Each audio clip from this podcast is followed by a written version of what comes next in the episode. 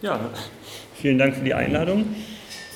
Ähm, ich habe mir überlegt, jetzt angesichts der Größe des Raumes werde ich mich auch hinsetzen, und ist das vielleicht ein bisschen unentspannt, was den Nacken angeht.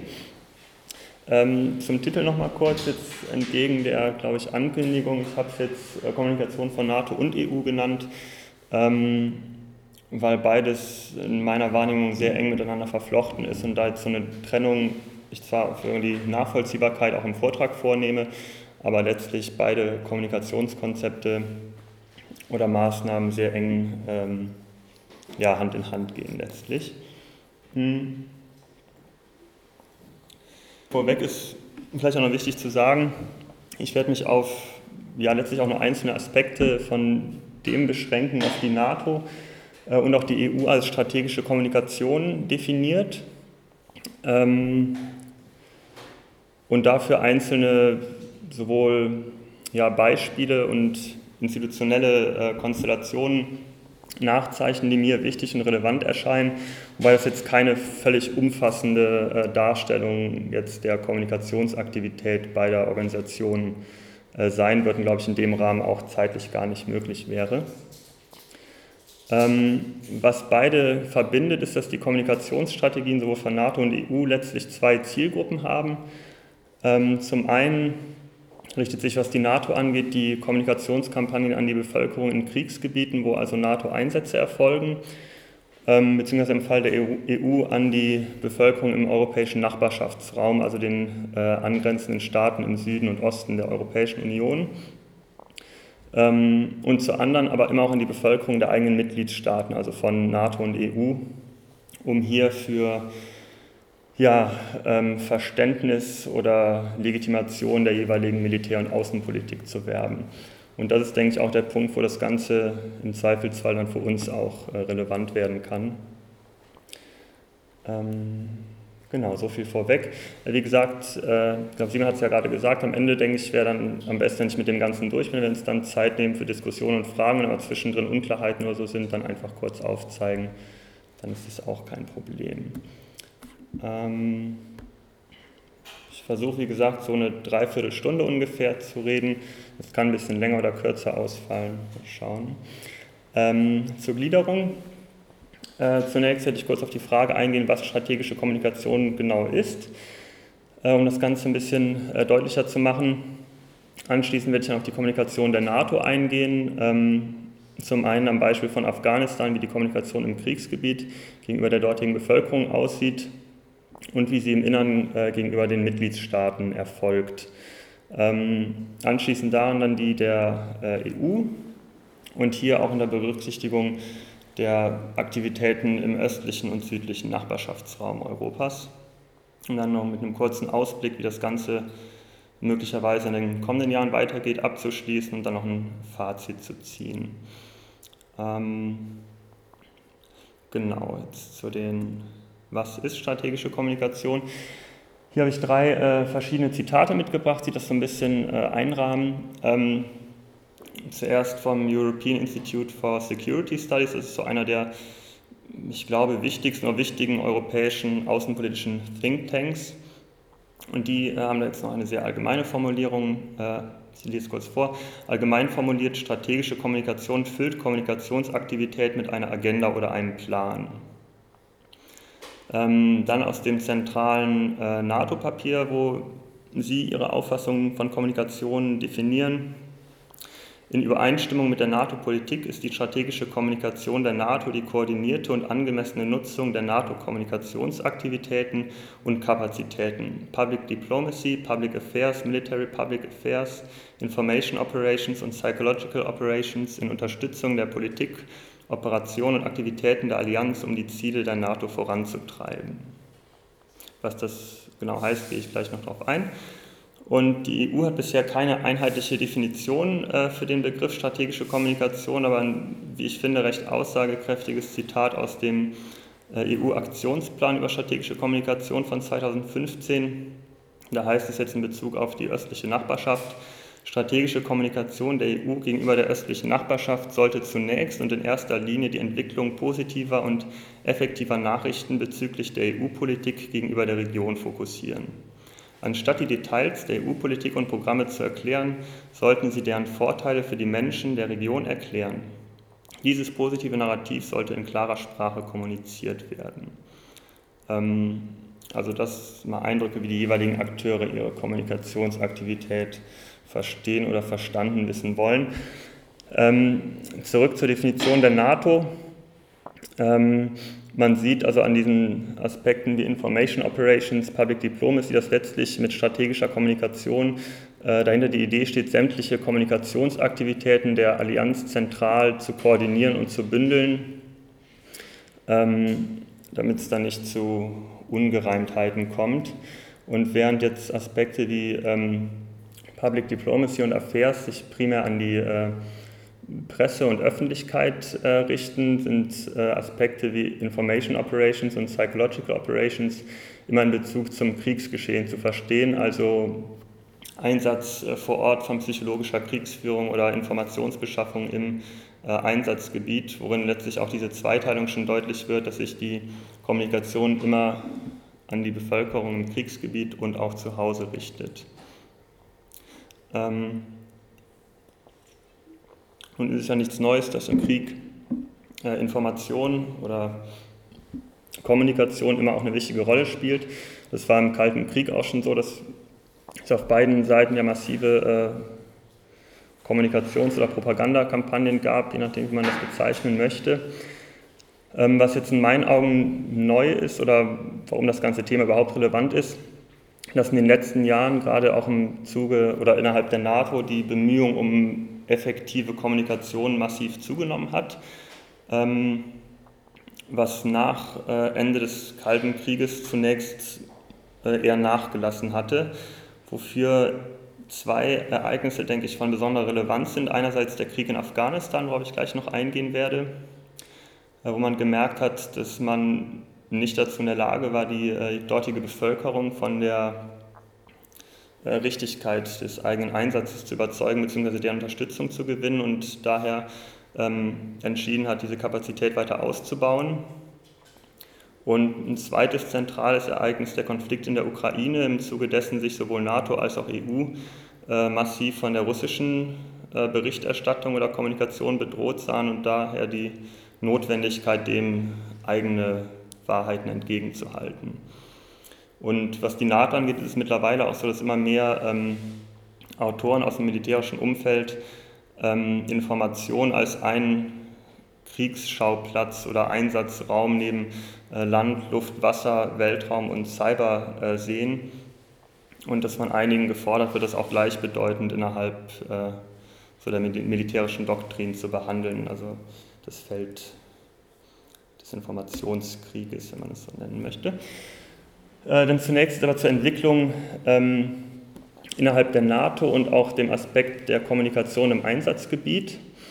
Ähm, die NATO hat 2003 den, ähm, das Kommando über die ISAF-Mission in äh, Afghanistan übernommen. Und die Entwicklung der dann zunehmende oder zunehmende Entwicklung der Kommunikationskonzepte der NATO erfolgte vor dem Eindruck, dass die Unterstützung der Zivilbevölkerung für diesen Einsatz und die äh, im Land stationierten Soldaten ausblieb und äh, der Notwendigkeit oder wahrgenommenen Notwendigkeit, die Kommunikationsaktivität der ähm, Taliban oder jedenfalls oder als Terroristen gelabelten Gruppen, gegen die man da kämpfte, kontern äh, zu wollen. Und das Ganze im Rahmen von dem militärischen Kreisen häufig Population-Centric Warfare genannt, also im asymmetrischen Krieg, wo man keine klaren Frontverläufe mehr hat, sondern sich der Gegner unterhalb oder innerhalb der Zivilbevölkerung bewegt und es daher besonders relevant erschien, jetzt auch die Zivilbevölkerung ähm, für die eigene Seite zu gewinnen, um entsprechend effektiver die eigenen Feinde bekämpfen zu können. Ähm, und spätestens, denke ich, ab 2007, 2008 hat man sich dann darum bemüht, ähm, verstärkt die Kommunikationsmöglichkeiten ähm, gerade im Einsatzland Afghanistan dann weiter auszubauen.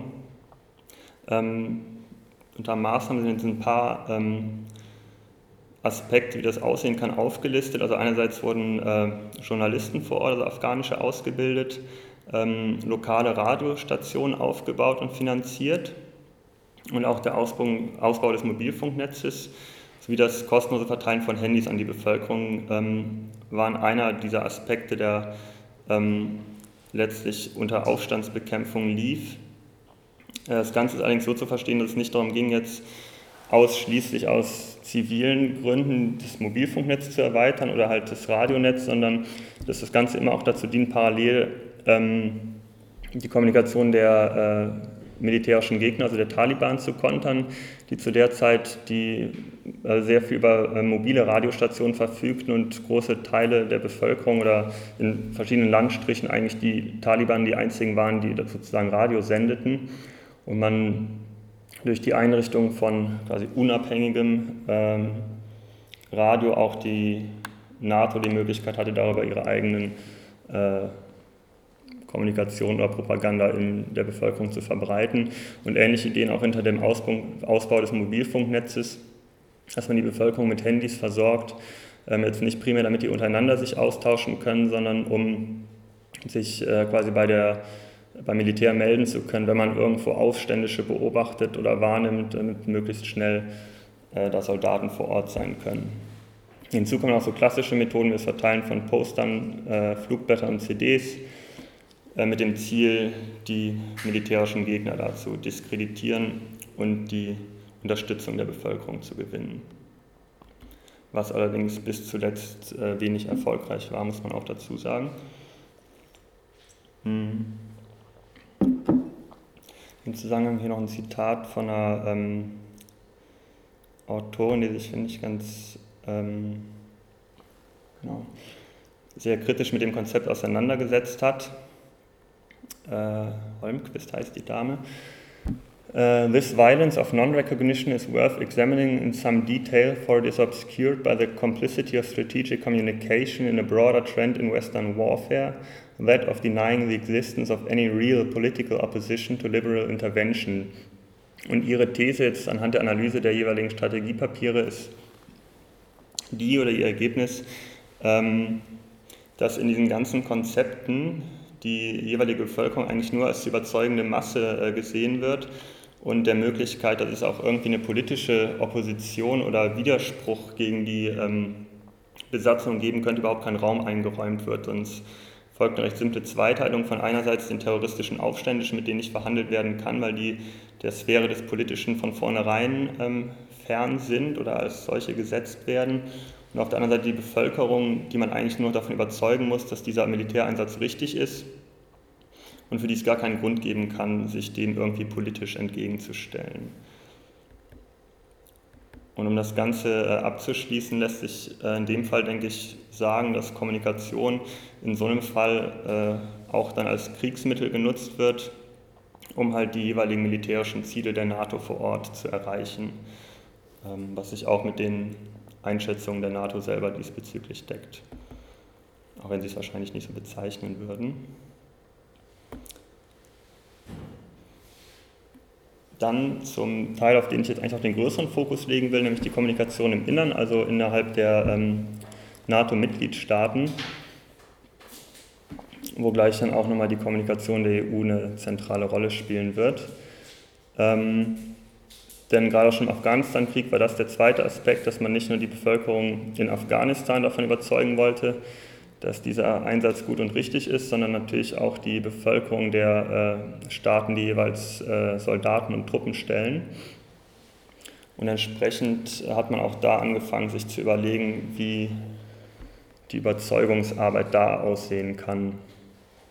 Ähm, und das gilt letztlich sowohl für NATO als auch EU im außenpolitischen Kontext, dass man ähm, versucht, hierüber die ja, Akzeptanz der eigenen Außen- und Militärpolitik äh, zu legitimieren.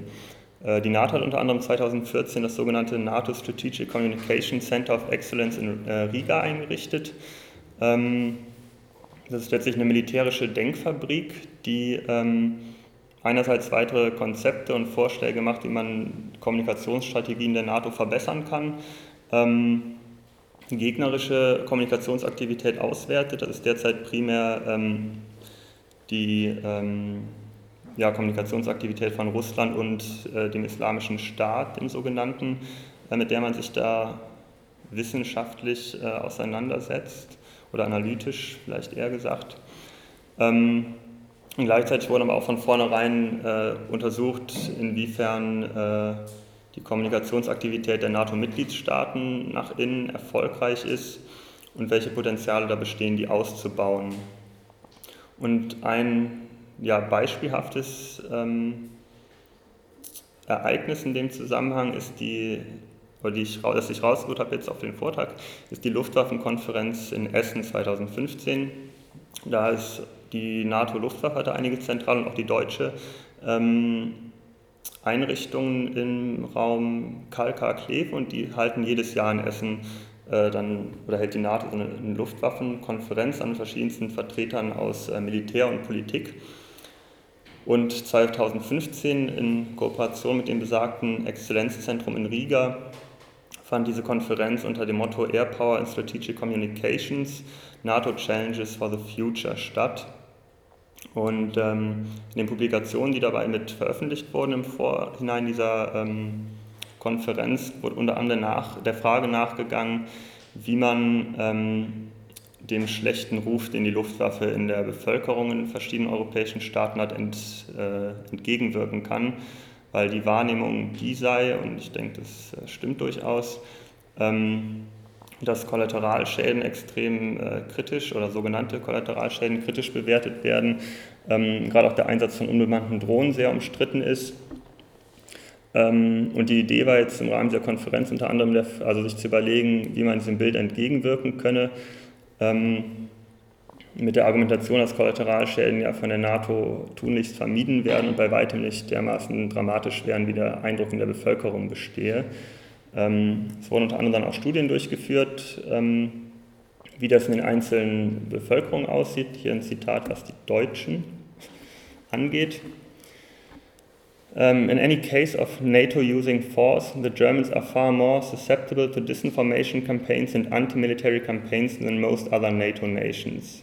In short, a variety of political and cultural factors make Germany a very pro problematic case in terms of supporting NATO military operations and in agreeing to any use of force in service of NATO. Ähm, und das war natürlich oder wird da wurde in dem Kontext als Problem gesehen und entsprechend äh, die Anregung jetzt sich zu überlegen, wie man dieser äh, kritischen Haltung auch in der deutschen Bevölkerung entgegenwirken kann. Hm. Das quasi als ein Beispiel, wie jetzt die Überlegung der der Kommunikation, Legitimation von Kriegseinsätzen im Innern aussehen kann. Also, dass man sich darum bemüht, ähm, ja, weitere Legitimation für NATO-Luftkriegseinsätze zu schaffen und gleichzeitig äh, Kollateralschäden und die Bedenken demgegenüber versucht zu verharmlosen, indem man sie letztlich als unbegründete Ressentiments innerhalb der Bevölkerung abtut ähm, und immer wieder darauf pocht, wie äh, gut und zielführend mittlerweile die Luft Kriegsführung sei. Ähm, und ja, gut, dass das nicht der Fall ist, denke ich, zeigt sich äh, immer wieder, wenn man jetzt zuletzt in den Nachrichten geschaut hat, was auch die Berichte über Mosul und ähm, Tote da angeht. Also es ist nach wie vor in meinen Augen Illusion zu denken, dass ähm, ja, Luftkriegsführung irgendwie so äh, klinisch, wie sie häufig dargestellt wäre und in dem Ausmaß Kollateralschäden und zivile, also zivile Opfer vermeiden würde, wie das gerne behauptet wird. Ähm, genau, jetzt äh, der fließende Übergang zur EU. Ähm, gerade jetzt in Bezug auf äh, die Kommunikation gegen Russland werde ich mich primär auf die EU beschränken, weil die letztlich ähm, an der Stelle erstens sehr nah an der Tätigkeit der NATO dran ist, beziehungsweise da auch beide Organisationen im engen Austausch stehen an verschiedenen ähm, Stellen. Ähm, in der EU ist das Konzept eigentlich erst ab 2014, 2015 zunehmend relevant geworden. Ähm, also die, die Kommunikation auch unter dem Label strategische Kommunikation und zwar in der, im Laufe des Konflikts in der Ukraine, wo die Wahrnehmung die war, ähm, dass die äh, ja, Kommunikationsaktivität äh, Russlands und der russischen Medien äh, zu großen Einfluss in Europa und auch im östlichen Nachbarschaftsraum habe und man entsprechend äh, dem offensiv begegnen müsse. Ähm, entsprechend äh, richtet sich das Ganze auch an die Bevölkerung des äh, europäischen Nachbarschaftsraumes, äh, zunächst insbesondere halt in Osteuropa. Ähm, und Anfang 2015 äh, beauftragte dann, ich meine, es war die Kommission, die hohe Außenbeauftragte mit der Entwicklung eines sogenannten Aktionsplans zur strategischen Kommunikation, wo die genaueren Ziele unter anderem äh, der EU-Kommunikation definiert werden sollten. Und die sind hier dann einmal kurz aufgelistet. Also das äh, Werben für europäische Werte und Politiken gehört dazu, äh, gerade im östlichen Nachbarschaftsraum, um quasi im russischen Narrativen da was entgegenzusetzen. Ähm, ebenso die Unterstützung unabhängiger Medien in der Region, bei das unabhängig könnte man auch in Anführungszeichen setzen, sowie das Kontern von Falschinformationen. Hier nochmal das Detail, ich glaube, es war eben auch schon auf der Folie, ein Auszug aus diesem äh, Dokument, dem Aktionsplan, sondern statt die Details der EU-Politik und Programme zu erklären oder in Details zu erklären, sollte sie deren Vorteile für die Menschen der Region erklären. Dieses positive Narrativ sollte in klarer Sprache kommuniziert werden, basierend auf Erfolgsgeschichten aus dem wahren Leben, die innerhalb des Zielpublikums Resonanz erzeugen. Also das wird das eins, eine der Ideen, die letztlich hinter dieser äh, Kommunikation gegenüber oder der Art, wie man gegenüber den Bevölkerungen des östlichen Nachbarschaftsraums äh, kommunizieren möchte. Hm. Ein weiterer, denke ich, nicht unbedeutender Schritt ist die Einrichtung eines sogenannten äh, Kommunikationsteams gewesen, das East Stratcom Team oder auch Task Force genannt, je nachdem, wo man nachliest. Ähm, auf die nächste Folie. Genau. Äh, das ist ein Team aus, ich glaube, 10 bis 12 Kommunikationsexperten, die innerhalb des äh, Referats für strategische Kommunikation, das im Europäischen Auswärtigen Dienst untergebracht ist, ähm, arbeiten und das primär zum Kontern russischer äh, sogenannter Falschinformationen aufgestellt worden ist. Und äh, eine der Aufgaben ist dies, die Auswertung russischer Medien äh, im Hinblick auf mögliche Falschinformationen, die dann äh, richtig gestellt werden sollen. Also wie die Unterstützung äh, unabhängiger russischsprachiger Medien, äh, Bildung von äh, Netzwerken mit Journalisten und auch Ausbildung von Journalisten und Medienvertretern, ähm, sowie Kooperation mit EU-Mitgliedstaaten und relevanten EU-Behörden. Ganz spannend ist, dass die auch im Austausch mit diesem Exzellenzzentrum von der NATO in Riga stehen. Ähm, genau, allerdings auch, denke ich, wenig überraschend. Die betreiben unter anderem eine Website, äh, eu versus disinfo.eu. Daher kommt auch das äh, Bildchen unten drunter, das ist quasi das Hauptbanner auf der Website. Ähm, und wo sie quasi die jeweiligen Ergebnisse ihrer äh, Medienanalyse, was den russischsprachigen Raum betrifft, darstellen und äh, wahrgenommene Falschmeldungen dann korrigieren. Dazu sind die mit einem Netzwerk aus über 400 Journalisten, Medienschaffenden und äh, Privatpersonen verbunden, die äh, über Twitter, glaube ich, und auch per E-Mail immer wieder, wenn man irgendwo wenn Sie Falschmeldungen irgendwo wahrnehmen, sich an dieses Team wenden können. Beziehungsweise ist auch die Idee, dass es so ein bisschen wie so ein Mitmachprojekt läuft. Also wer innerhalb der Medienlandschaft Falschmeldungen ähm, entdeckt, kann das dann dahin leiten und Sie widerlegen das Ganze entsprechend. Hm. Und man muss dazu sagen, wenn man sich das anschaut, also in meinen Augen jedenfalls, ist viel von dem, was da widerlegt wird, tatsächlich also völlig absurde äh, Meldungen, also teils irgendwie Zombie-Einheiten in der ukrainischen Armee oder so, ähm, wo es jetzt nicht schwerfällt, sich vorzustellen, dass das äh, so nicht stimmen kann. Was man aber auch findet äh, auf der Website sind solche Meldungen, als darum ging, wiederholt auftauchende Motive der russischen Berichterstattung zu widerlegen. Äh, ich zitiere oder lese gerade vor. Äh, die NATO-Verstärkung ihrer östlichen Flanke war ein weiteres beliebtes Thema und Ziel von Desinformation, welche erneut als gegen Russland gerichtete Provokation und Einschüchterung dargestellt wurde. Das alte Narrativ, wonach der Westen Russland versprochen hätte, dass die NATO nicht expandieren würde, taucht erneut im russischen Staatsfernsehen auf. Zwischen sind dann auf der Website jeweils immer Links zu den entsprechenden Meldungen, dass man das auch selber nachvollziehen kann. Ähm,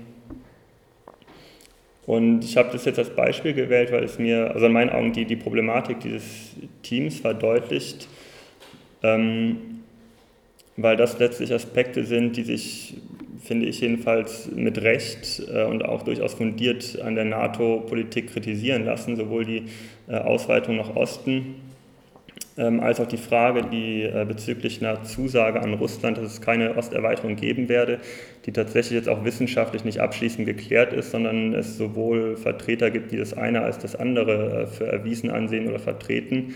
Aber im Kontext von dieser Website wird, werden auch solche ähm, Argumente letztlich ähm, auf eine Ebene mit teils abstrusen Verschwörungstheorien gestellt und dadurch dem Ganzen jegliche Legitimation äh, entzogen. Und ähm, das Gleiche gilt auch überhaupt tendenziell, was den Konflikt in der Ukraine und dessen Beobachtung angeht von diesem Team, dass man die Schuld eigentlich ausschließlich äh, bei Russland sieht und in den Berichten, die da verfasst werden, keinerlei äh, Reflexion der eigenen Rolle der NATO oder EU-Politik innerhalb dieser ähm, Eskalation stattfindet. Also das Ganze nicht äh, kritisch hinterfragt wird, sondern eigentlich nur das Narrativ, das die EU verfolgt, auch da wieder gespiegelt wird. Ähm, hinzu, das ist sei nur am Rande noch erwähnt, äh, kommen noch verschiedene ähm, äh, Finanzierungsinstrumente wie dem ähm, Europäischen Demokratiefonds, die russischsprachige Medien sowohl in den ähm, europäischen Nachbarländern als auch teils, glaube ich, innerhalb Russlands äh, mitfinanzieren und ähm, auch Instrumente des, äh, ich bin mir gar nicht sicher, wie es genau heißt, Nachbarschaftsinstrument oder so vom äh, Europäischen Auswärtigen Dienst, die äh, gezielt unabhängige äh, Medien finanzieren und gerade auch halt russischsprachige Medien, um dem äh, russischen Staatssendern was entgegenzusetzen. Wobei man, denke ich, wohl im Hintergrund sich durchaus fragen kann, inwiefern das tatsächlich unabhängige äh, Sender sind und nicht eher solche, die dann auch äh, halt die Vorstellung der EU im Nachbarschaftsraum kommunizieren. Aber das nur noch äh, am Rande. Ähm jetzt kurz ein Schwenk in der äh, globalen Ausrichtung. Die äh, Kommunikation der EU richtet sich auf der anderen Seite nämlich noch an den südlichen Nachbarschaftsraum. Also dazu fällt unter anderem die sogenannte MENA-Region, also die ganzen nordafrikanischen Staaten, ähm, mit denen in letzter Zeit auch gerade was die ähm, Migrationsabwehr angeht, massiv zusammengearbeitet wird. Ähm, da gibt es auch verschiedene Bestrebungen, also mittlerweile auch eine eigene sogenannte Task Force South, die ähm, da Kommunikationskampagnen und Produkte entwickeln soll, welche unter anderem über die EU-Delegation dann auch vor Ort ähm, umgesetzt oder an den Mann gebracht werden. Und da geht es einerseits darum, oder legitimiert man sich ein Stück weit mit der, ähm, dem Kontent terroristischer Propaganda, also insbesondere des islamischen, sogenannten Islamischen Staats, ähm, der teils ja, sehr erfolgreich so die, äh, das Internet und soziale Medien äh, genutzt hat und gleichzeitig aber auch hier einhergehend damit ein Werben für die EU-Politik in der Region. Und es gab jetzt vor, ich glaube, es war auch 2015 eine ähm, Studie des äh, Wissenschaftlichen Dienstes des äh, Europäischen Parlaments, die unter anderem feststellten, dass äh, trotz des signifikanten Engagements gegenüber der Region seit über zwei Jahrzehnten sind die europäischen Kooperationsprogramme den Bürgern in Europas südlicher Nachbarschaft nur vage bewusst. Die Wahrnehmung der EU als ein wichtiger Partner und der Effektivität ihrer Kommunikation ist eher kritisch, also innerhalb der Bevölkerung. Ähm, entsprechend auch hier die Idee, dass man äh, stärker die positiven Wirkungen äh, der europäischen Außenpolitik in der Region ähm, hervorheben müsse, ähm, wo aber auch ähnlich wie, denke ich, gegenüber äh, Osteuropa keinerlei kritische Reflexion ähm, der EU-Politik in dieser Region oder auch der NATO irgendwie stattfindet, also sei es die Intervention in Libyen oder jetzt auch die massive Militarisierung der Migrationsabwehr, die ja durchaus guten Grund geben, jetzt in der Gegend der EU kritisch gegenüberzustehen, werden dabei nicht reflektiert, sondern im Gegenteil ausgeblendet man beschränkt sich darauf halt einzelne positive Aspekte aufzugreifen. So. Dann jetzt schon zum äh, Ausblick, wie das Ganze möglicherweise weitergeht. Ein, ich denke, wichtige Entschließung des äh, Europäischen Parlaments gab es im äh, November 2016 und unter dem etwas sperrigen Titel äh, Bericht des Ausschusses für Auswärtige Angelegenheiten über das Thema strategische Kommunikation der EU, um gegen sie gerichteter Propaganda von Dritten entgegenzuwirken. Ähm, das sind ungefähr 20 Seiten, ähm, auf denen verschiedenste Forderungen äh, stehen, von denen viele halt in die Richtung zielen, dass man das Programm, was unter strategischer Kommunikation der EU läuft, massiv äh, ausbauen müsse gerade auch vor dem Hintergrund äh, der Kooperation mit der NATO in diesem Bereich. Ähm, die drei Zitate noch mitgebracht, es kurz vorlesen. Ähm, das erste, was gerade die NATO angeht, betont, dass die Zusammenarbeit zwischen der EU und der NATO im Bereich der strategischen Kommunikation erheblich intensiviert werden sollte. Fordert, dass die Nachrichtendienste der EU-Mitgliedstaaten intensiver zusammenarbeiten mit dem Ziel, den Einfluss von Drittstaaten zu bewerten, die das demokratische Fundament und die demokratischen Werte der EU untergraben wollen spricht sich dafür aus, dass die Taskforce für strategische Kommunikation der EU gestärkt wird.